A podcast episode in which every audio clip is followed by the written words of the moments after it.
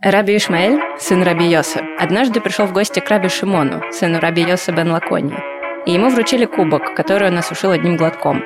Тогда Раби Шимон спросил Раби Ишмаэля, «Разве учитель не говорил, что тот, кто осушает кубок одним глотком, пьяница?»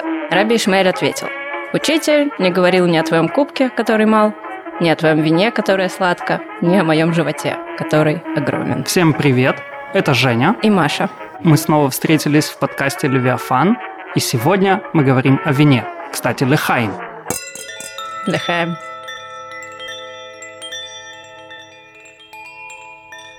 Что делал Адам в райском саду?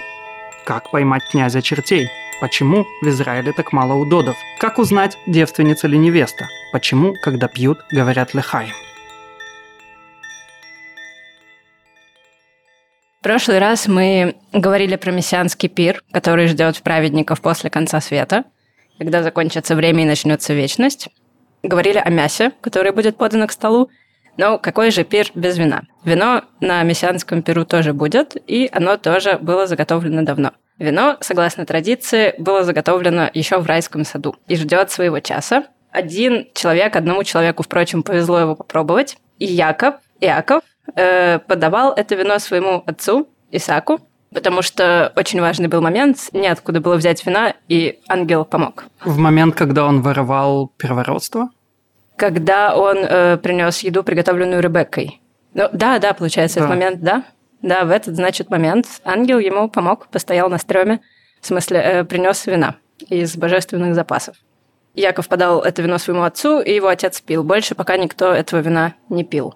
Еще, значит, это вино, конечно, пил Адам. Причем э, есть дискуссия насчет Адама, ел ли он в райском саду мясо. В целом считается, что он не ел, потому что Ною первому разрешили есть животных, Адаму разрешали только играть с ними и э, гладить их, и пользоваться их трудом. И называть их. Называть их. В общем, все приятные вещи достались Адаму, а, э, значит, Ною разрешили их есть. Но есть один аргумент против того, точнее, в пользу того, что Адам да, ел мясо в райском саду. Раби Игуда бен Тейма говорит, что ангелы, когда, значит, Адам прохлаждался, лежал, отдыхал в райском саду, ангелы порхали над ним и подавали ему жареное мясо, жарили для него мясо, ну, жарили шашлыки для Адама и цедили для него вино, наливали ему вино. И когда на это посмотрел змей, какие почести оказываются Адаму, змей позавидовал, ну и дальше история известна. Значит, это райский виноград. Кстати, о винограде. Виноград – это то, из чего делают вино, и у меня есть история про виноград. Дело в том, что в э, недельной главе «Шлях», когда евреи уже должны вот-вот зайти в землю Израиля, Моше посылает разведчиков. И эти разведчики, они идут в землю Израиля смотреть э, разведывать, что там, как там. И они идут, они видят людей-великанов, а еще они видят огромные грозди винограда. И они одну гроздь этого винограда срывают. Гроздь была такая большая, что два человека несли эту гроздь. Можно увидеть на многих классических картинах когда нарисованы эти два человека с огромной гроздью, которые повесили его на палку такую большую и с этой палкой идут. Где еще можно увидеть изображение двух людей с палкой и гроздью винограда на ней, это на символе Министерства туризма Израиля. То есть приезжайте и разведайте. Посмотрите, насколько огромен наш виноград. Э, виноград, который будет в, ну, после второго пришествия, в этом э, удивительном мире, он тоже будет огромный. Там, значит, понадобится тележка для каждой виноградины, чтобы ее переместить. И из каждой виноградины будет получаться 30 кувшинов вина. Причем, судя по всему, можно будет просто, ну, прям не нужно будет ничего делать. Просто берешь виноградину, и вот тебе из нее 30 кувшинов вина. Но откуда вообще, откуда начинается эта винодельческая традиция? Кто первый посадил виноградную лозу? Э, это был Ной в еврейской традиции. И причем он был не один. Он, э, когда начал сажать виноградник, пришел сатана. Поливать. Такой, угу, угу, а что ты делаешь? Давай помогу. И Ной говорит, ну, конечно, хорошо, давай, давай поможем. И сатана спрашивает, что ты тут делаешь? Ной говорит, вот виноград сажаю. И сатана говорит, а что это такое? И Ной говорит, это, ну, в общем, такой фрукт, фрукт, фрукт. Можно есть его э, свежим, можно его высушить, можно из него сделать вино, которое будет радовать сердца людей. И Сатана говорит, я хочу тоже. И они начинают вместе сажать виноград. И пока Ной занимается всякими земледельческими делами, что делает Сатана, он приносит овечку, и э, он эту овечку режет над лозой и окропляет лозу ее кровью. Потом приносит льва, э, убивает льва, потом приносит обезьяну. Обезьяну он тоже зарезал. Наконец, э, он находит свинью. Свинью он тоже зарезал, и всей этой кровью он поливает вино. Помогает как может. Э, это, разумеется, метафора. Метафора заключается в том, что э, когда человек пьет вино, он выпивает первую чашку и становится как овечка, весь такой покорный и мягкий и смиренный. Потом он выпивает вторую и сразу думает, что он начинает думать, что он сильный, как лев, начинает бахвалиться, начинает, что там, пойдем выйдем. Потом, значит, третья и, возможно, четвертая чаша в кубке, и он становится как обезьяна, прыгает, хихикает, глупо, выкрикивает неприятные, неприличные слова на людях, не понимая, что он делает. И, наконец, когда он напивается в усмерть, он, как свинья, просто валяется в помоях и засыпает в мусорной куче. И, как говорит традиция, все это приключилось и с Ноем. Причем в некоторых мистических течениях иудаизма, где есть концепция метампсихоза, переселения душ, считается, что за то, что Ной ну, не сумел привести свое поколение к раскаянию, не справился, в следующем рождении он стал мхом. Прикольно. Я сейчас подумал, что мне взяло 15 лет научиться останавливаться на этапе овечки, когда я начинаю пить. Я дохожу до обезьяны довольно часто, потому что прыгать и хихикать, ну, э, не за этим Леной сажал виноградник. Тоже хороший вариант. Кстати, о винограднике Ноя. Когда он посадил виноградник, вырастил, сделал из него вино и выпил его, он быстро перешел в состояние свиньи и уснул. Там не очень понятно, что произошло. У него было три сына, которые были с ним на ковчеге, э, был э, Шем, от которого произошли шемиты, семиты, был Ефет, от которого произошли европейцы, и был сын по имени Хам. И сын по имени Хам, он увидел пьяного папу, и что-то он с ним сделал. То есть там написано, что он увидел его срам, то есть там что-то нехорошее произошло, сексуальное, то ли... В, в общем, додумайте сами. Это очень use... туманный момент. Да. Все комментаторы его додумывают по-своему. Use your imagination, что называется. И за это Бог наказал Хама. Бог наказал Хама каким образом? Хам почернел. И Бог сказал, что ты будешь рабом теперь у потомков Шема и Ефета. И это, собственно, истоки э, расизма в Торе. Почему? Потому что считается, что от Хама произошли все африканцы, и потом всякие колонизаторы и не колонизаторы даже, а плантаторы, в общем, всякие рабовладельцы в 18-19 веке на вот этой истории основывали, почему чернокожее население Африки, оно более низкоразвитое и, в принципе, было создано для того, чтобы быть рабами у других рас. Все это основано на этой истории с Ноем и на этой истории с виноградом, и на этой истории с вином. А еще Лот. Люблю рассказывать про Лота. Мне кажется, что эти истории, они очень красиво друг друга дополняют, потому что Ной, он реально остался со своей Это семьей. Социальная реклама. Два сюжета для социальной рекламы «Папа, не пей». И если Ной, он реально остался со, своими, со своей семьей, со своими детьми, единственными людьми на планете Земля, то история с Лотом – это история о том, как его дочери думали, что они с папой остались единственными людьми на планете Земля. Дело в том, что когда Бог уничтожает Содом и Гоморру, э, Лот э, со своими дочерями, но без жены, которая обернулась и превратилась в соляной столб, убегают и скрываются от э, серы, которая падает с неба. Они скрываются в одной из пещер в долине Мертвого моря. Мертвое море – это, собственно, считается э, что-то вода, которая покрыла Содом и Гоморру. И его дочери такие смотрят по сторонам, помнят историю о потопе и такие, блин, мы единственные люди, которые остались на Земле, и на нас сейчас лежит задача воспроизведения человечества. А как человечество воспроизводится, мы все люди взрослые, понимаем, поэтому они думают, папа просто так по-трезвому не согласится размножать человечество, поэтому они напаивают папу Лота вином и занимаются сексом с папой, и у них рождается по сыну – Одного сына зовут Моав, это как мой отец, а другого сына зовут Амон, что это народ из меня, народ что-то такое. В общем, это два народа, которые считаются, что они прям родились от вот такого вот э, инцеста. И они считаются злокозненными народами. Да, но в Торе всегда все не так однозначно, потому что Рут, которая бабушка царя Давида, она муавитянка, и она mm. происходит из этого народа, и поэтому как бы происходит исправление или появляется извлечение, появляется извлечение, происходит извлечение искры святости из э, народа Муава, и из него рождается царь Давид, из которого придет Машиах. Да, но ведь получается, что кроме Рут никого из моавитян эм, не осталось. Моавитяне mm. закончились очень быстро. Я сейчас расскажу, как закончились моавитяне. Э, значит, от Мава, как это часто бывает в Торе, в Ветхом Завете, произошел народ моавитян. Все они расплодились, размножились, и через какое-то время у них э, был царь, над ними властвовал Валак. И это был момент, когда израильтяне готовились вступить в землю обетованную. Они к этому времени уже истребили племя Амареев, и Валак, узнав об этом, испугался. Подумал, ну, мы следующие. И попросил о помощи против израильтян пророка Валаама. Э, Валаам был такой, ну, настоящий пророчествующий пророк. Уже шла о нем слава.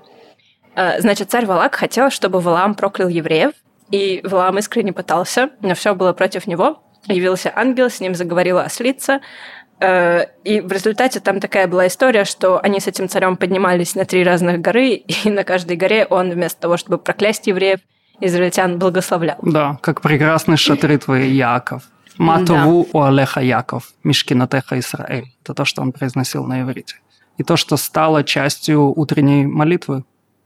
И, и он предрекает им победу, в том числе, э, среди, ну, произнося эти благословения. Но кроме этого, Валаам дал Валаку совет, абсолютно потрясающий. Он говорит, вот как можно победить этих людей. Э, смотри, дело в том, что их бог ненавидит разврат, а сами они обожают льняные одежды. У израильтян, значит, большая слабость перед льняными одеждами, не могут пройти мимо. Поэтому, говорит, сделай так. Значит, поставь шатры, и тебе нужно очень много блудниц. Ты, значит, перед шатром сажаешь блудницу пожилую, а в шатре сажаешь блудницу помоложе. И дальше все происходит так. И пусть они продают льняные одежды. Царь э, расставил эти шатры буквально по, по всем своим землям, от Хермона до юга. И, значит, израильтянин какой-нибудь еврей идет, такой веселый, он выпил, поел, эм, выходит на рынок, на ярмарку и видит шатер. И там, значит, старая блудница предлагает ему льняные ткани по ну, такой нормальной ходовой цене. Он заходит внутрь, а там блудница помоложе предлагает ему льняные одежды еще лучше, по цене еще ниже. Он покупает раз, покупает два, и в конце концов она ему говорит, ну слушай, ты уже просто нам как родной, ты практически член семьи. Присаживайся, выбери себе льняные одежды, какие захочешь. А рядом с ней лежит несколько кувшинов э, вина аммонитян. Аммонитяне вообще, если я не ошибаюсь, это ну вот тоже такой злокозненный народ, и считается, что они очень сильно считалось, что они владели магией, и все, что связано с аммонитянами, оно такое волшебное, чародейское и злодейское. И, значит, рядом с ней это вино аммонитян, она ему наливает вина, вино вызывает похоть, какие-то, значит, такие мысли. И в конце концов этот израильтянин говорит ей, ну давай, уступи мне, пойдем, давай. Она говорит, э, она в этот момент достает у себя из декольте, ну, насколько у них было декольте, в общем, она хранит на груди этого идола, идола, она При, достает Пригрела. Его, пригрела. Э, достает этого идола и говорит, сначала поклонись. Он говорит, ну, я еврей. Она говорит, да какая разница? Тебе всего это и нужно, что раздеться. И он раздевается. Он не знает, ну, это забавно, текст говорит, он не знает, что таким образом этому идолу и поклоняются. Непонятно, как он не знает, если она ему прямым текстом говорит, чтобы поклониться этому идолу, нужно раздеться. В общем, он раздевается, он отказывается потом от, значит, Торы и учения Моисея, и все, да, из льняных одежд. Это все становится буквально эпидемией, они все начинают поклоняться этому э, Баал-Пиору, вот этому божеству, э, которому нравятся голые люди – Богу это не нравится, разумеется. Он в очередной раз поражает народ. Умирают 24 тысячи человек, остальных потом э, вырезают израильтяне. И я вот о чем думаю. Я когда только приехала в Израиль, меня поражало, как, как много здесь синтетической одежды. Как э, в большинстве магазинов почему-то вся одежда, она из такой неприятной синтетики. Я думала, как вообще здесь в этом ходить? Плюс 30, плюс 35, так жарко, где лен, где хлопок? Теперь я понимаю. Просто уже была история с льняными одеждами, и больше их особо нет. И, продают. кстати, есть запрет э, на то, чтобы одежда содержала одновременно и хлопок и шерсть. Смешение а может быть лен и шерсть или лен и хлопок. Ну, я согласна на одежду из просто льна. Да. Меня правда, я бы купилась на льняные одежды просто вот э, очень легко. У меня есть душный комментарий на Давай. эту тему, э, что в то время, когда ты сказала, что у евреев э, есть любовь к льняным одеждам, у Бога есть любовь поражать евреев за грехи исключительно mm-hmm. пятизначными цифрами. То есть если мы смотрим на на, на то, как Бог за что-то наказывает евреев, это всегда пятизначные цифры. Но он Почти. не мелочится. Да. Эм, да, это одна из претензий, которые я часто вижу э, в каких-то... Я слушала несколько подкастов, читала какие-то тексты, где люди пытаются, ну, как бы вот они разбирают Ветхий Завет. Ну и понятно, что немного странно подходить к Ветхому Завету не с какой-то там текстологической, да, библейской традиции, исторической, лингвистической, археологической, а вот так вот. Ничего себе, это бог, который опять взял и просто за одно какое-то, за то, что кто-то там разделся и убил 24 тысячи человек. Что это за бог? С одной стороны, ну, это немножко такой детский подход, с другой стороны, есть в нем зерно истины. У меня есть шикарная история про детский подход. Я лет 6-7 назад, неважно, я, когда работал в школе, я присутствовал на уроке Танаха во втором классе, и учительница рассказывала про потоп, про Ноя, и что прикольно, что она через эту историю о Ное и о грехах э, первых людей, она рассказывала о судебном процессе, то что как сейчас происходит, что если ты ведешь себя плохо, совершаешь преступление – тебя арестовывает полиция. Полиция передает дело в суд, и суд уже решает... И суд наказать... уничтожает весь твой город и всю твою страну и весь земной шар. Именно, именно. И она говорит, что у Бога ничего такого не было. Он сразу, когда увидел, что кто-то плохо себя ведет, сразу решил уничтожить человечество. И один ребенок в классе говорит что-то вроде вот этот бог сумасшедший, и другой поворачивается и говорит, ты придержи язык, смотри, он тут не цацкается, он сразу суда не будет, ты сейчас утонешь. Вот. Хорошо. Э, так, значит, это была история про вред вина. Сейчас я расскажу историю про пользу вина. Все же, да, там хорошо в меру. В общем, есть история. Мы сейчас находимся где-то примерно, мы ну, пошли снова хронологически, начиная с райского сада. Сейчас мы находимся где-то в книге чисел. И вот история, которую расскажу сейчас, она, по идее, немножко была чуть раньше, чем история, которая была до этого. Про Валаама и льняные одежды. Значит, есть такой момент с э, восстанием Короха, или в синодальном переводе в русском его зовут Корей. Корей был священник или Корох. Как тебе больше нравится, Корей или Корох? Мне, мне больше нравится ивритское произношение. Я, я, кстати, хочу сказать еще, что э, Валак, э, он же Балак, э, и Валаам, он же Бильам, для наших слушателей, которые говорят исключительно на иврите, но слушают исключительно русские подкасты, да. Балак звучит немножко смешно по-русски. Он как будто бы просто болтун. Ну да, Карах лучше, Корах. Корей как будто бы такой парень, как, не знаю, Корней. Репу копает в огороде. А Корах был священник, и он был политический оппонент Моисея и Аарона. Ему не понравилось, э, что двое братьев как бы оккупировали все эти священнические дела, а все остальные остались, ну, как-то за бортом.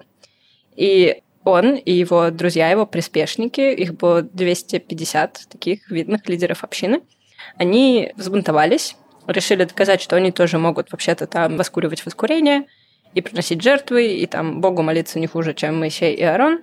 А Богу это очень не понравилось, и разверзлась в итоге земля под ними, и всех их поглотила. Всех просто вот оп, и нету.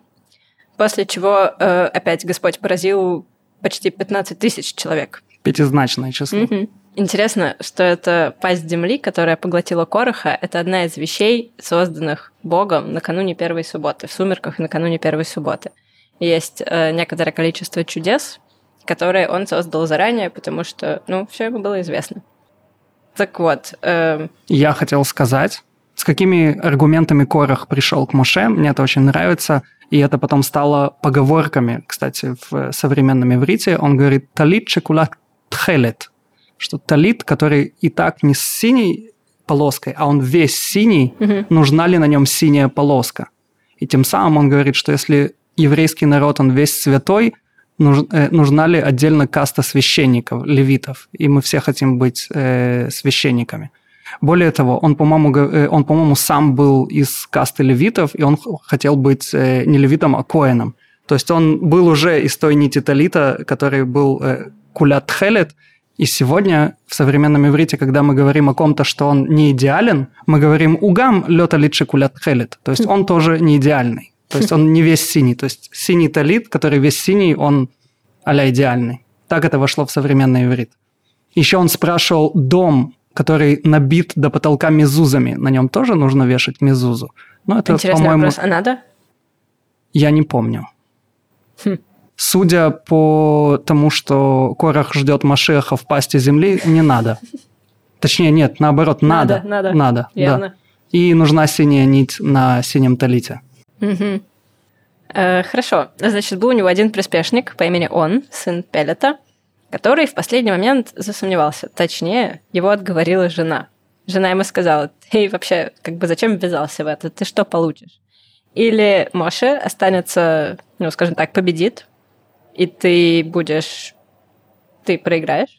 Или Корах победит, и ты, ну, как бы чуть-чуть выиграешь, но ты все равно останешься просто приспешником. Зачем ты ввязался в это все?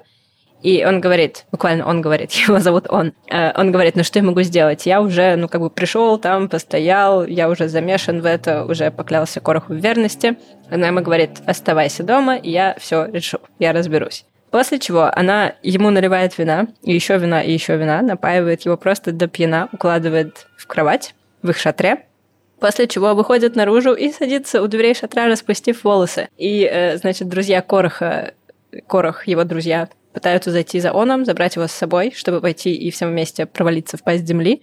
Но они видят, что сидит женщина с распущенными волосами. Ну, нельзя на такое смотреть. Они отворачиваются и уходят. Таким образом, он становится единственным человеком из э, приспешников Короха, которого не поглотила земля. Тем Всё. самым он, кстати, обрек все дело Кораха на провал, потому что он, если я правильно помню, там, наверное, с Алифом было написано, это сила, как Хасар он им бессильный. То есть сила изначально покинула все, все мероприятие Кораха, и они остались бессильны, Вау. поэтому очутились Обрек на провал. Значит, мы продолжаем двигаться дальше, хронологически. Сейчас будет история, моя любимая, пожалуй. Она про царя Соломона, у которого, ну, исторически было очень много отношений с демонами. И, значит, эта история такая. Он, царь Соломон, строит храм. Ему нужно, чтобы камни, из которых построен храм, не были вытесаны человеческими руками. Чтобы, Или там значит, даже, по-моему, ни молот, желе- топор. железо, Мгм. металл не должен касаться. Да, чтобы что железо не это касалось. Потому что царь Соломон был эльф. Да, и это инструмент убийства, а храм, он как бы за жизнь лихай, мы потом об этом поговорим. Что может ему помочь, если нельзя пользоваться топорами и железными орудиями? Укроп. Укроп, укроп, укроп,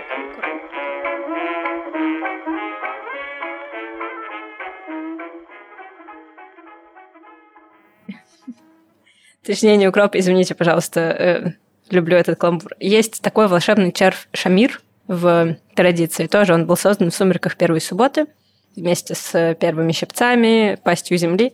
Червь Шамир, он может съесть все. Он может прогрызть камень и как бы, ну, такой червь-открывашка универсальная. В этот момент Соломон знал, что местонахождение Шамира... А, ну, собственно, шутка в том, что Шамир в современном иврите это, это кроп. Все, вся шутка. Э, Соломон знал, что о том, где находится Шамир, известно Асмодею, князю чертей.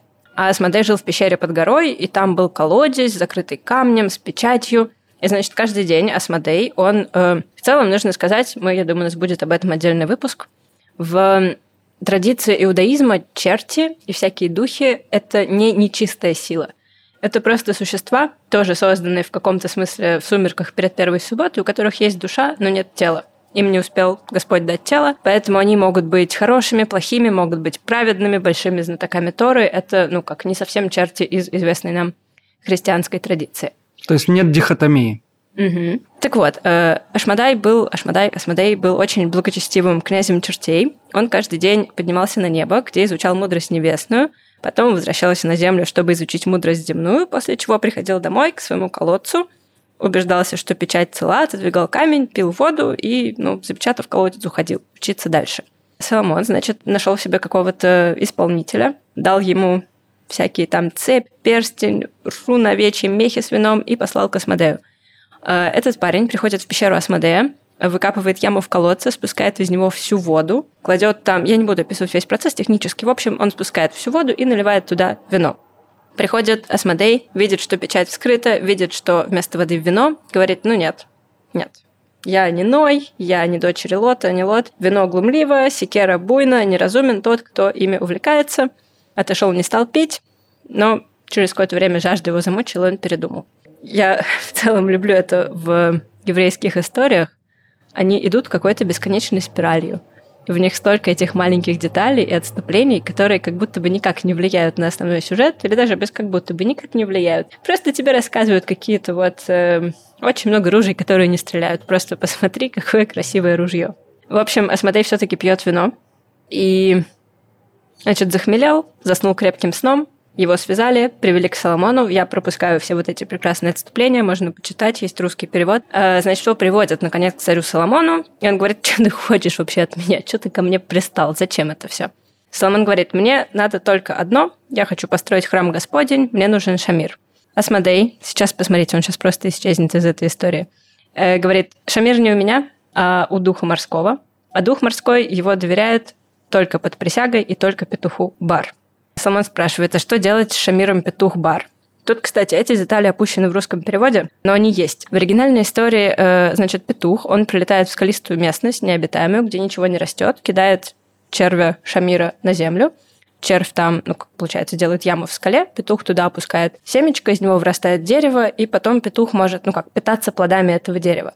То есть петух с помощью волшебного червя занимается озеленением скалистой местности. Посланцы царя Соломона находят гнездо петуха бар. Они покрывают его матовым стеклом. Является петух, видит, что никак нельзя попасть к гнезду, а в гнезде птенцы. Они взяли в заложники его маленьких детей этого, да, бесстрашного озеленителя. Он, значит, роняет волшебного червя, чтобы тот расколол стекло. Тут э, посланцы царя Соломона начинают кидать в петуха комьями земли. Он роняет червя, они подбирают червя волшебного, уносят царю Соломону. А петух Бар, он увидел, что он не сдержал своей клятвы, да, принесенной морскому царю, пошел и удавился. Это очень печальная история, но это еще не конец. Я ее прочитала, и я подумала, что за петух бар? Что за странное имя? Ну, есть такое, как будто бы имя в иврите бар, но странно, что петуха так зовут. И я пошла гуглить, и оказалось, что это, скорее всего, дословный перевод, а имелся в виду дикий петух, да, Да, бар. потому что бар. Мгм. И, скорее всего, э, дикий петух так назывался удот. Бар в современном иврите, хайот бар – это Мгм. дикие животные. Мгм. А еще... Как хазир бар в Хайфе. Да, хазирей бар. А, а еще можно услышать, как американские бабушки говорят вместо ахуца барра. А еще... глушь, дичь. Да, а еще на иврите есть выражение, что когда говорят о двуличном человеке, то говорят, что тохо лёке варо, что его внутренности не такие же, как он с внешней Вау. стороны. Красиво. То есть это вариант сказать эхад бп, эхад балев, что одно на Хм. уме, а одно на языке, сердце. другое на языке, да. Да, мне очень нравится, что в иврите, иудаизме, ну, ум, мозг, сознание расположено в сердце, а не в голове. Мозг расположен в сердце. Вау.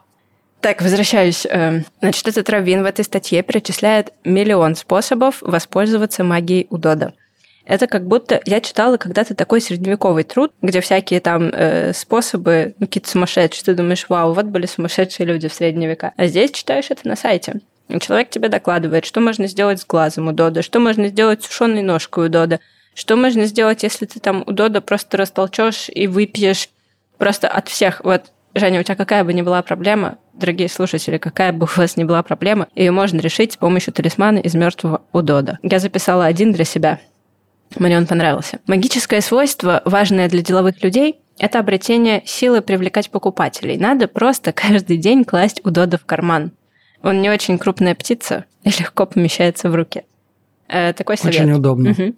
Значит, есть еще множество амулетов. Они их все перепробовали в своем институте, он пишет. Я не знаю, в каком институте. Он Институт каббалист. орнитологии каббалистической. Мгм, мгм. Э, Иногда безрезультатно, но многие работали очень хорошо. В суде УДОТ помогает просто 100%. Что-то еще он перечисляет. Да, значит, он ездил в Марокко и в Мексику, в какие-то, говорит, города, вам лучше к ним даже не приближаться, такие-то жуткие города, чтобы там добыть удода. Но арабы, он говорит, они знают, что евреи знают о магических свойствах удода, и они, если знают, что продают еврею, они специально убивают эту птицу таким образом, чтобы мы не могли воспользоваться магическими свойствами удода. И значит, в конце он пишет, ну, сумасшествие, я зачитаю. К сожалению, говорит он, по какой-то непонятной причине удод был выбран как национальная птица Израиля, и каждый теперь, кто хочет э, охотиться на удода в Израиле, может быть приговорен к большому штрафу или даже сесть в тюрьму. Э, это говорит он абсолютно непонятно, Он пишет неестественно, с непонятно. сожалением почему. об этом. К сожалению, да, да, да, это Сумасшествие, удивительно, просто ну какой-то совершенно другой мир. Вот, он говорит, абсолютно непонятно, почему так, потому что только вот недавно у нас появилась небольшая, небольшая популяция удодов э, в стране. Да понятно, почему у нас так мало удодов в стране. Понятно. После этой статьи стало понятно, почему кстати, так ты, мало удодов. Кстати, ты знаешь, как э, удод стал национальной птицей? В Был... голосовании. Да, да, было реально да. голосование. Я знаю, я знаю, за какой, за какой вариант голосовал этот равин. Какая угодно птица, но не удод, я думаю. Я знаю, за какую птицу голосовала бы я, потому что там э, второе или третье место занял... Забыла, как его зовут по-русски, но эта птица на иврите ее зовут Буль-Буль. Да, он, ты знаешь, как он на русском? Как я забыла? Бьюль-бьюль.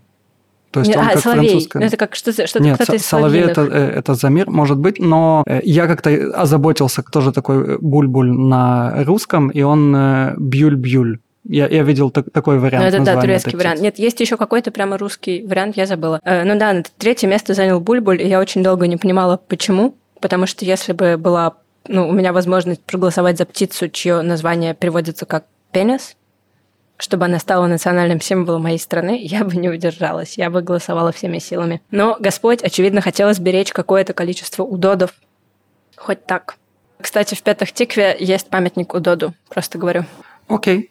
Тогда мы двигаемся дальше. Дело в том, что авторство песни песней приписывается царю Соломону с точки зрения исторической и так далее, ну, с точки зрения нерелигиозной, это маловероятно, потому что этот текст э, написан, скорее всего, говорят исследователи Библии, написан, скорее всего, где-то в третьем веке до новой эры. То есть иврит, которым он написан, он не соответствует ивриту, на котором говорили, писали, пели э, и так далее э, люди во времена царя Соломона. И здесь э, мы привязываемся сразу к э, такой штуке, как э, харосет, который едят на Песах Седере в честь выхода из Египта. И одна из версий говорит о том, что харосет, он символизирует глину. И глину, которую месили евреи, из которой евреи делали кирпичи, которые потом превращались в пирамиды. Ну, то есть угу. из этих кирпичей строили пирамиды. Что да. они делали в рабстве. Это то, что они делали в рабстве. Но комментаторы говорят, что есть более глубокий смысл того, что такое хоросет, и более красивая метафора, что такое хоросет, что в хоросет замешиваются все те вещи, которые упоминаются в песне песней, все те съедобные вещи, которые упоминаются в песне песней. А именно, там есть яблоки, когда пастушка в песне песни говорит, что дыхание любимого, оно прекрасно, как запах яблок упоминаются разные специи, которые добавляются в итоге в хоросет, и упоминается вино, которое тоже добавляется в хоросет. В песне песней, в первой главе, если я не ошибаюсь, есть э, такая фраза «Ишикени минешикот пигу китовим додаих мияин». Пиу. Пиу. Мое любимое слово здесь. Да. А именно переводится это как э, «поцелуй меня устами твоими, потому что уста твои слаще, чем вино». И тут мы возвращаемся к вину. А еще о метафоричности песни песней. С одной стороны, это красивейшее эротическое произведение в э, рамках э, классического корпуса текстов еврейских но в средние века, даже не в средние века, уже в э, период Талмуда э, раввины сделали очень много восьмерок в воздухе, чтобы страктовать это максимально метафорично. Самая распространенная красивая метафора, что это взаимоотношения не между девушкой-пастушкой и пастухом, или между девушкой-пастушкой и царем Соломоном, а взаимоотношения между еврейским народом и Богом, где еврейский народ – это пастушка, а Бог – это жених. И хоросет, получается, вот, ну, если продолжать эту метафору, то она символизирует не рабский труд, что, ну, как бы не очень приятно вспоминать об этом, не правда ли, как мы там глину месили в Египте, а символизирует как раз любовь Бога к народу Израиля, потому что вся песня песни в, этой, в этом толковании, она про любовь Бога к народу Израиля. Да, и это мысли Бога о пастушке, мысли Бога о еврейском народе. Да. Есть еще э, кое-что, что делают во время пасхального седера. Э, 16 капель вина – нужно как бы ну, вот сбросить в сторону, когда перечисляются казни. казни египетские. И есть теория, что эти 16 капель, они запускают, запускают действие 16-гранный меч отмщения всемогущего. Да, я еще раз скажу. 16-гранный меч отмщения всемогущего. То есть, если вы думаете, что это подкаст о D&D, то нет, мы Бог, все Бог, еще... Бог не играет в кости, он играет в ДНД. В общем, эта сила должна каким-то образом от его меча 16-гранного должна отвратить, знаете кого? Демона чумы, которого зовут Деверь. Если я здесь ответственный за ивритские произношения, Деверь. то чума на иврите девер. А еще э, все жалящие штуки, не все жалящие штуки, насекомые, которые полосатые и жалят, они так или иначе связаны с вот такими вот всякими болезнями. То есть двора – это э, пчела, это тот же корень, что и девер. Есть цура – это оса, и это тот же корень, что и цараат. Цараат – это проказа. И все-таки представьте, демон по имени Деверь. Так, давайте, давайте двинемся дальше. Мы записываем этот подкаст в третий день Сукота, праздника Кущ. И по мнению некоторых древних греков, то, что сейчас происходит, это Дионисия. Праздничное чествование Диониса, да, Вакха, отца Либера, греческого бога вина. Кто вообще, кто это придумал? Откуда взялась эта странная мысль? Она появляется, как мне кажется, впервые у Плутарха, одного из моих любимых писателей, э, таких как греко-римских. Он уже житель Римской империи, но у него очень греческий, греческий стиль, греческий подход ко всему. У него есть книга, она называется «Застольные беседы». Это такой... В общем, если бы у римской интеллигенции первого-второго веков нашей эры был Твиттер и Фейсбук, и кто-то бы записал и издал все, о чем они говорили, вот это «Застольные беседы». Великая книга. Там обсуждаются великие вопросы. Там, например, почему люди больше едят осенью? И почему женщины не едят сердцевину салата латука? Я не подготовилась, не записала, но там есть великие-великие вопросы. И ответы на них, конечно. Они там просто все возлежат на симпосиуме и обсуждают. И, значит, Слово есть... «возлежать» нужно запомнить. Мы Да. к нему вернемся. положите в карман. Так вот, и значит, есть там вопрос, где они обсуждают, как так вышло, что евреи чествуют Диониса. Там один парень встает и начинает рассказывать. Ну, я вам сейчас докажу, что иудеи, у них есть Дионисии. Э, Потом он начинает просто складывать все в одну кучу. Он говорит так. У них, значит, есть праздник величайший. Он называется постом и справляется в разгаре жатвы. Э, То есть он объединяет, получается, Йом-Кипур и Суккот. Выставляются на вольный воздух столы со всевозможными плодами урожая, над ними возводятся шатры из древесных ветвей, приплетенных плющом, поэтому, значит, праздник кущей. Э, Потом они справляют другой праздник, уже явно посвященный Вакху. Они там вступают в храм, неся фиговые ветви и тирсы. Мы не знаем точно, что происходит внутри, но наверняка это вакхическое действие. Они там сто процентов свистят в дудочки, призывая Бога. Ну, понятно, да? Дионисий, свистят в дудочки. Да, дудочки, они закручены, такие шафары все такое. Выступают с кефарами, значит, какая начинается этимология. Называют их левитами. Название, произошедшее э, от имени Лисия. Я не знаю, кто такой Лисий, но они явно знали. Это все, конечно, неправда. Э, тут надо еще про субботу делать какие-то выводы. У меня, у меня есть, я хочу добавить Так. еще, почему с точки зрения древних греков Сукот был похож на дионисийские мистерии или на во- вот эти вот все ту- тусовки греков, э, когда они прославляют э, Диониса, что обычно, э, когда человек э, идет в разнос вот прям совсем и пьет, и превращается в обезьяну и так далее, когда он вне цивилизации. Что такое вне цивилизации? Это когда он в лесу. А когда мы делаем э, на застолье каком-то ситуацию, что мы типа в лесу, мы украшаем стены разными ветвями.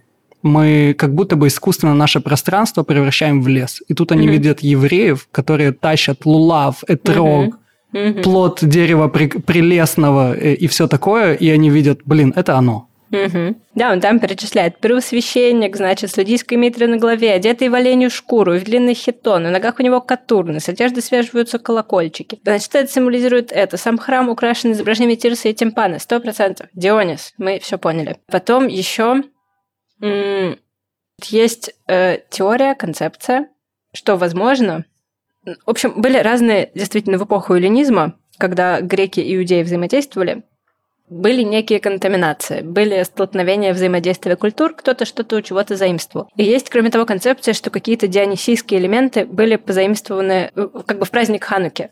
Потому что Ханука еще и хронологически совпадает с малыми Дионисиями. Ну как, это такое время года, да, зимнее солнцестояние, когда начинает удлиняться, заканчивает удлиняться ночь, начинает удлиняться день. Ну, как бы, тут сам Бог велел. Любой Бог здесь велел праздновать какие-то праздники.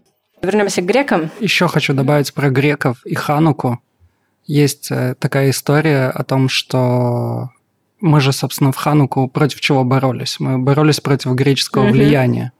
А если мы в итоге взяли элементы дионисийских мистерий, mm-hmm. то греки победили. Мне кажется, что то, что мы в честь Хануки устраиваем Макабиаду, такие маленькие Олимпийские игры в честь того, что мы победили греческое влияние, это забавно. Ну, невозможно культурно кого-то победить до конца. Ты хочешь, не хочешь, что-то позаимствуешь. В общем, была эта история, где греки думали, а как бы там у них Дионисий, не Дионисий, Дионис, не Дионис, непонятно. Э, последний панч от Тацита. Тацит – историк, опять же, римский, современник Плутарха. Он тоже его интересовал этот вопрос. Он пишет, что вот, значит, в Египте такие божества, а, ну, мы знаем примерно какие... А иудеи, говорит он, верят в единое божественное начало, постигаемое только разумом. Высшее, вечное, неприходящее, не поддающееся изображению. Считают безумцами всех, кто делает себе богов из тлена, по человеческому образу и подобию. Поэтому ни в городах у них, ни тем более в храмах нет никаких кумиров, и они не ставят статуи ни в угоду царям, ни во славу Цезарей. На том основании, что их жрецы издавна пели хором под звуки флейты тимпанов, опутывали себя гирляндами из хмеля, а в храме были найдены золотые лозы, кое-кто, кое-кто там, не будем показывать пальцем, решил, будто иудеи поклоняются отцу Либеру, Вакху, который некогда подчинил себе страны Востока и вывел их из состояния дикости. Религии эти, однако, ничуть не сходны. Обряды, введенные Либером, торжественны и радостны, обычаи же иудеев бессмысленны и нечисты. И даже сегодня в Израиле есть евреи, которые поклоняются отцу Либеру и голосуют за наш дом Израиль.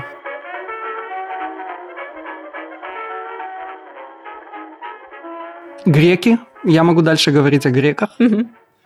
Если мы начали говорить о греках, мы продолжим говорить о греках и то, как они повлияли на обрядовую часть э, еврейской религии.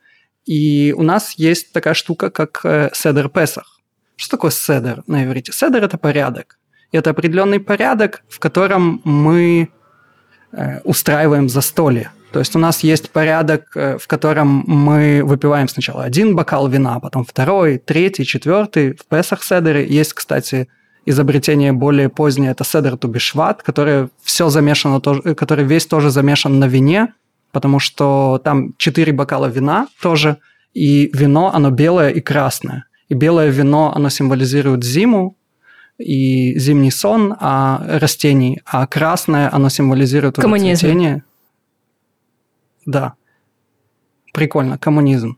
И тогда белое и красное – это как редиска, так Сталин называл Мао Цзэдуна, он говорил, ты внутри белый, а снаружи красный, никто тебе не верит. Но, если мы вернемся к грекам, то когда мы смотрим на Седер Песах, мы видим, что там есть порядок, а порядок у греков тоже был во время выпивательных церемоний, а именно такие выпивательные церемонии назывались симпозиум. Во время симпозиума был порядок, в котором выпивали, был порядок, в котором говорили, но мы начнем с того, что был порядок, в котором сидели. Если мы вспомним... Лежали. Возлежали. Помните, мы запомнили? Помните, мы запомнили? Что греки возлежали, а на иврите анахну мы субим, в Седер Песах. Мы тоже возлежим. То есть мы взяли форму, но наполнили это другим наполнением. Если у греков... В общем, неважно, что у греков, мы тоже возлежим. Триклиний? Ты имеешь в виду это, ну, как стол с ложами? Собственно, вот нет, я, нет, я о том, что... Я хотел сказать, что у греков это символизирует что-то другое, сама поза возлежания. попойку. Слушай, греки просто, ну, они придумали гедонизм они придумали чил. Да. До ну, они... не было чила. В Шумере никто не чилил. В Египте никто не чилил. Евреи тоже не были на чили. Они хотели бы, может быть, там сидеть под своей лозой виноградной, под своим фиговым деревом и ничего не делать, но жизнь им не давала. Бог их испытывал. Греки были первыми, кто придумал чил и философию. Так вот, они чилили. Чем еще похож Седер Песах на симпозиум? Есть кубок э, Диониса – и это кубок э, специальный, из которого никто не пил, из которого возливали э, богу виноделия Дионису вино. А в Седер Песахе у нас есть бокал Ильяу, из которого тоже никто не пьет. А еще в э, Древней Греции симпозиум использовали как образовательный семинар для молодежи. То есть умные чуваки говорили умные вещи, а молодежь слушала. Или, чтобы это было более интересно, умные чуваки пели умные песни, а молодежь слушала. И красивые женщины танцевали, и юноши, возможно, тоже. Да, но я вернусь к песням, потому что в Седер Песахе у нас тоже есть песни «Маништана алайла зе», да, что изменилось в эту ночь. Это как раз образовательные песни, с помощью которых молодежь узнает о выходе из Египта. И напоследок, напоследок в Седер Песахе есть афикаман.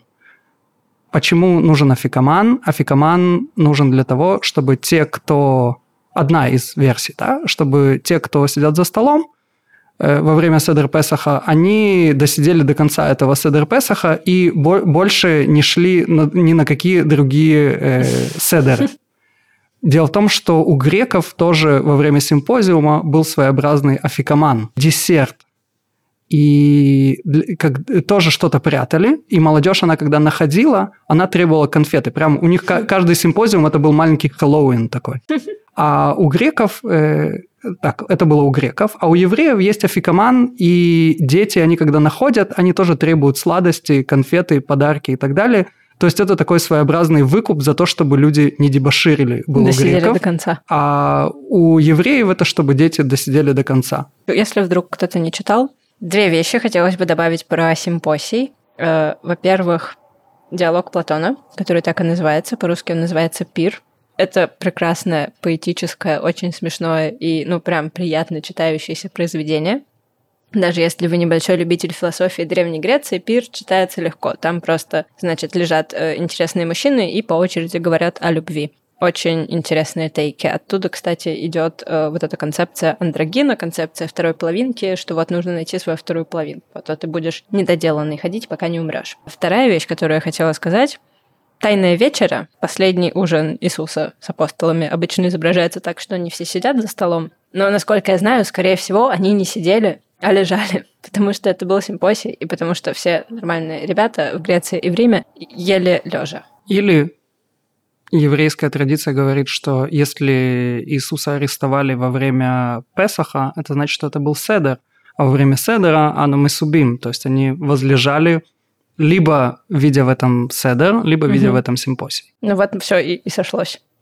Итак, если мы говорим о вине, стоит поговорить о том, что самый строгий кашрут, наверное, это кашрут на вино. Потому что вино считается кошерным, если его возделывают э, евреи. Я имею в виду, возделывают... Э, мы долго думали о, о том, что, что мы делаем с виноградной лозой, Допустим, мы ее возделываем, лозу. да. Евреи воздел, должны возделывать виноградную лозу, евреи должны собирать виноград. Более того, есть устражение, что вино, когда готово уже, оно становится моментально некошерным, если не еврей просто посмотрел на бутылку. Представляете, силу взгляда не еврея, он раскошеровывает вино взглядом. Почему так произошло? Есть такой термин в э, иудаизме, который называется «ейн несах», а именно вино для возлияния, э, которое использовалось для возлияния другим богам в идолопоклонстве. И поэтому почему не еврей может раскошировать вино одним взглядом? Потому что он смотрит на это вино и думает, как бы круто было бы его возлить на жертвенник каким-то другим богам. И все, вино становится некошерным. Ты уже не можешь произносить на него кидуш, потому что не еврей уже в голове произнес э, свое подобие кидуша каким-то своим другим богам. Это потрясающая отговорка, чтобы прятать вино перед тем, как к тебе домой приходят в гости друзья.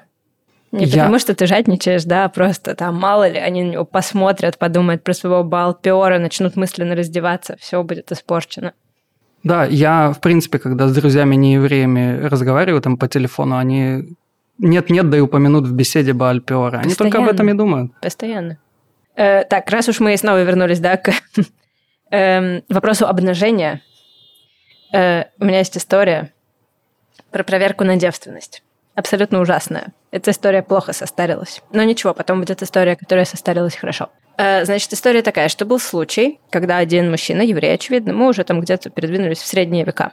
Значит, был некий мужчина, который женился на девственнице, и там, э, ну, еще со всеми этими женитьбами, там, женишься ли ты на девушке, женишься ли ты на вдове, там, значит, в случае развода нужно что-то платить, здесь такая сумма, там такая сумма, все это, ну, как легальные юридические дела. Он с ней проводит брачную ночь, и, ну, нет нигде крови. Он, ну, как бы что делает мужчина в таком случае? Разумеется, он идет к раввину. Он приходит к рабе э, Гамлелю сыну Раби Юды Анаси, и говорит ему, вот такие дела, я, значит, ну вот все было, крови не было. А жена говорит, то вообще-то я как была девственницей, так и осталась. Все претензии, пожалуйста, не ко мне. Э, Раф Гамлель понимает, нужно как-то все проверить, девственница она или нет. Как? Есть на это в традиции ответ. Но он его знает только теоретически, поэтому он сначала решает проверить э, не на девушке еврейке, да, чтобы ну, не смущать ее, если что, зря. Он приглашает, значит, двух служанок, не евреек, специально просит, чтобы ему привели одну девственницу, одну не девственницу, и сажает их обеих на винные бочки. Каждую из них сажает без штанов на винную бочку, подходит к одной, просит подышать, потом подходит к другой, просит подышать. И, разумеется, у той э, женщины, которая женщина уже, а не девушка, у нее, ну, изо рта пахнет вином, потому что женщина, понятно, внутри абсолютно полая. И она, если сядет без штанов поверх бочки с вином, то запах наверх и пройдет. А у девственницы не пройдет, потому что помешает девственное плево. Такая безупречная логика. Поскольку это срабатывает с этими женщинами, после этого Раби Гамлейль, убедившись, что способ действительно рабочий, зовет к себе девушку, которая вот э, изначально, насчет которой был вопрос, нюхает ее дыхание, вином не пахнет, и он говорит, что вообще-то она действительно девственница и говорила правду. Э, такой потрясающий юридический случай. Прикольно. Угу.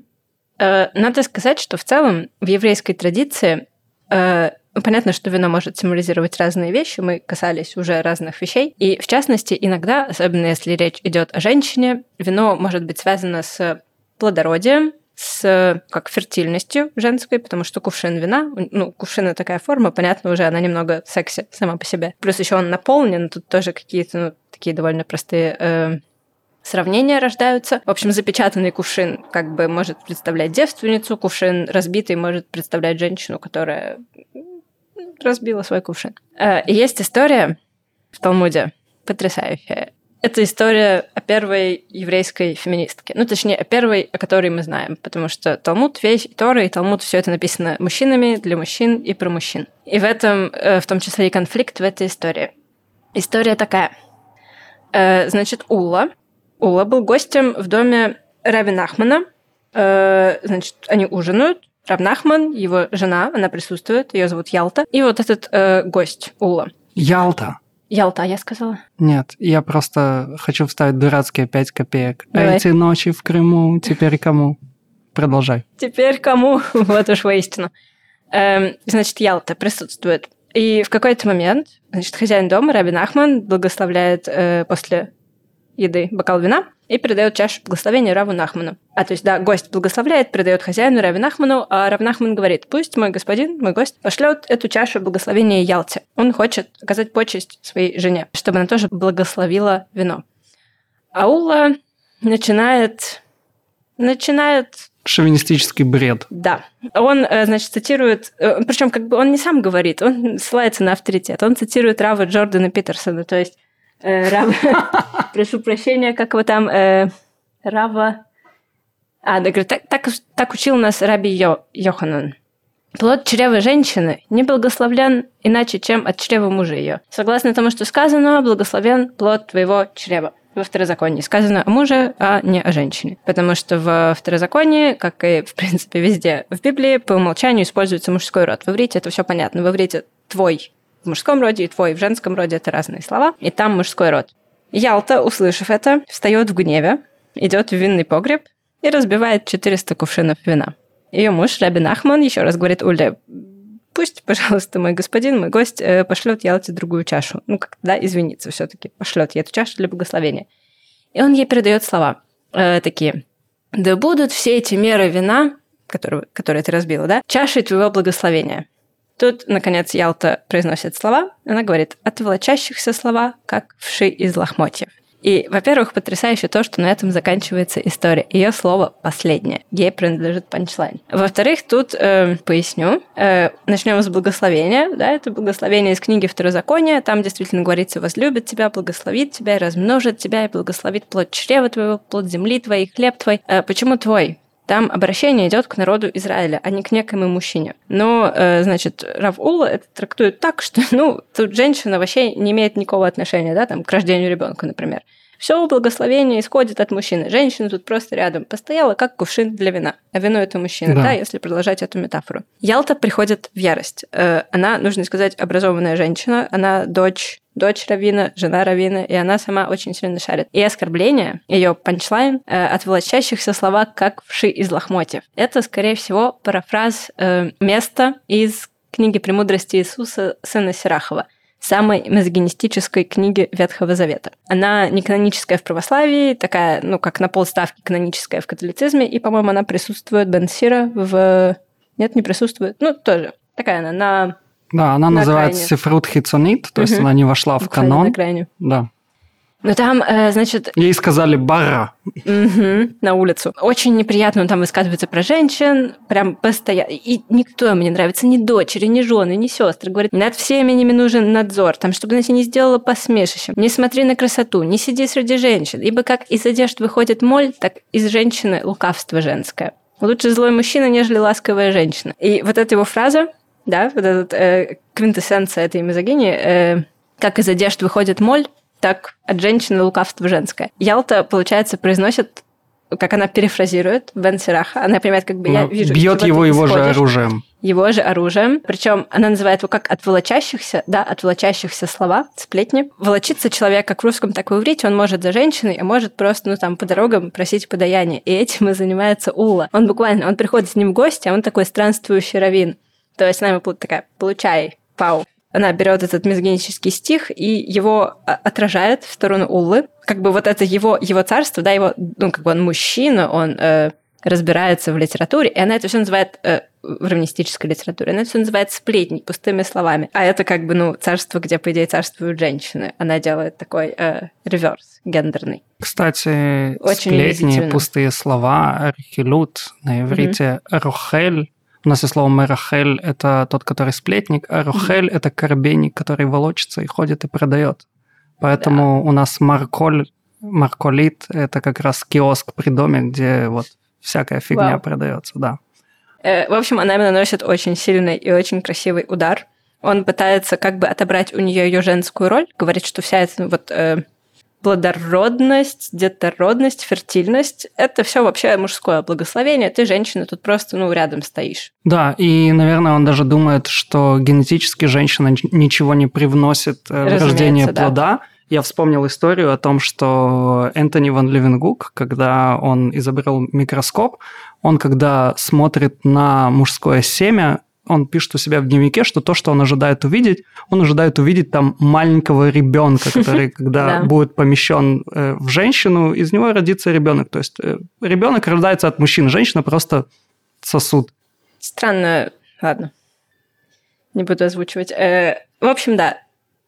И она, как бы он не сводит ее роль до, до ничего, ее женскую материнскую роль, и она в ответ не сводит его роль, как знаток который тоже, как будто бы вот он просто сплетник, сплетница даже можно так сказать.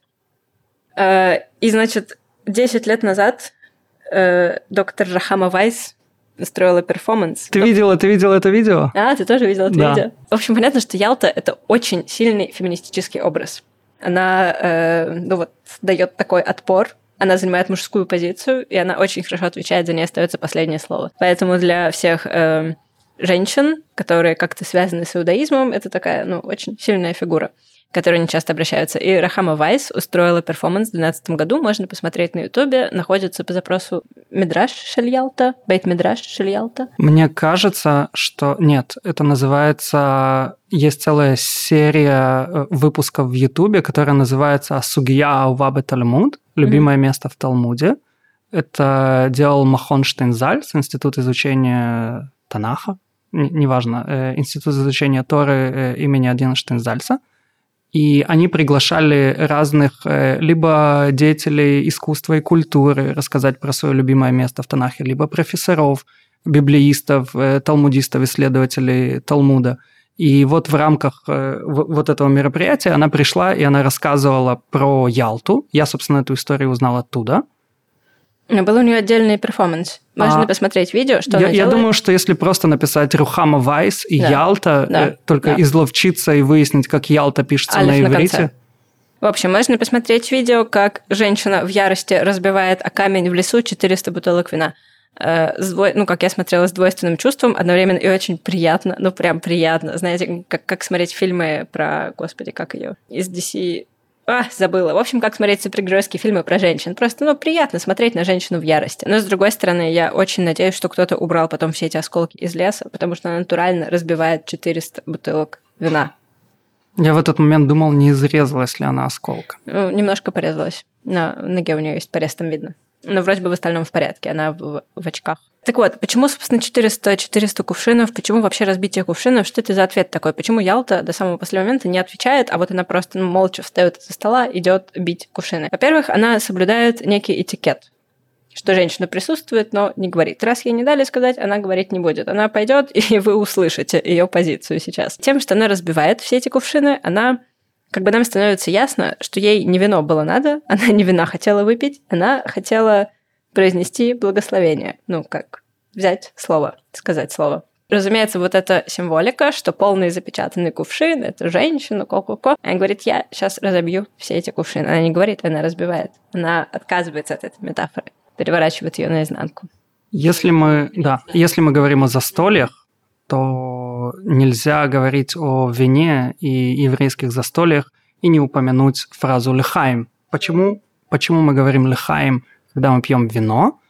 Есть э, такая история из Талмуда, что когда человека судили и должны были приговорить э, либо к э, смертной казни, либо решить, что он должен жить. Если решали, что он должен жить, то говорили лехаем, то есть мы его судим к жизни, присуждаем. Если же мы решаем, что человека нужно убить, как мы, судьи, когда решают, что человека нужно убить, они почти мгновенно, судя по всему, приводят приговор э, в исполнение. И для того, чтобы человеку э, было не так страшно умирать, ужасно звучит, э, дают ему бокал крепкого вина – и он пьет бокал крепкого вина, и в этот момент никто не говорит лихаем. Поэтому сегодня, когда мы пьем вино, мы говорим лихаем, чтобы сказать, что этот бокал мы пьем не для того, чтобы нам сейчас было не больно и не страшно, когда нас побьют камнями. А мы здесь собрались для того, чтобы прославлять жизнь. Мы говорим лихаем за жизнь. Поговорим про э, каббалистическое значение. Расскажешь про слово явин? В э, иудаизме есть такая штука. Это не то, что штука, которая есть в иудаизме. Она есть у всех культур э, до, э, я предполагаю, э, до того, как изобрели позиционное исчисление, когда от места в... Я сейчас уйду в какую-то информатику. Мне кажется, Неважно. это все-таки довольно специфическая для иудаизма, для каббалистики вещь. Комбинаторика Нет, с точки зрения из каббалистики. С, с точки зрения э, каббалы... Каббалистики, что я говорю? Что это слово такое? Собрались люди и занимались каббализмом. Ух.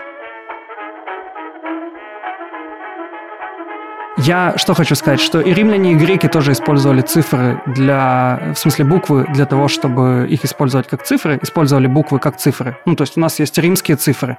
И, кстати, логика такая же, да, мы... Нет, не такая же. Неважно, какая логика. Куда-то я ушел. Мистическое да. учение, связанное с, букв... связанное с цифрами, мне кажется, есть у Пифагора э, в Древней Греции и у его последователей, пифагорейцев, которые довольно неуловимы, поскольку это мистическое, тайное эзотерическое учение.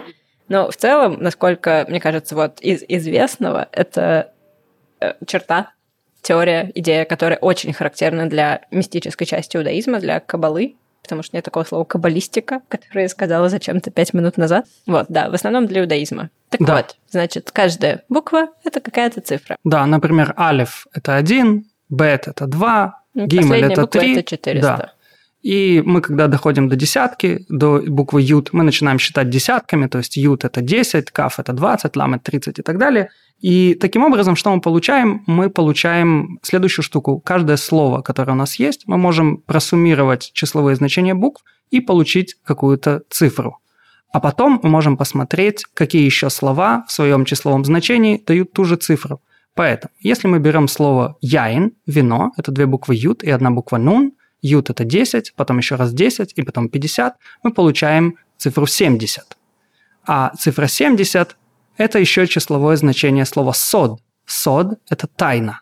Со словом «тайна» в иудаизме ассоциируется тот уровень трактования текста, который называется тайным или который называется кабалой. Самый глубокий смысл еврейского текста. Это смысл, который показывает, как устроено, в принципе, мироздание. Если мы говорим о числе 70, то число 70, оно в принципе очень э, символично для иудаизма, потому что есть выражение, что «шивим, э, шивим паним ле Что значит «шивим паним ле Это значит, что у Торы есть 70 э, лиц или 70 трактований, поэтому есть Санедрин, еврейский сбор такой раввинов, когда они собирались и решали какие-то серьезные раввинские еврейские дела, их тоже было 70.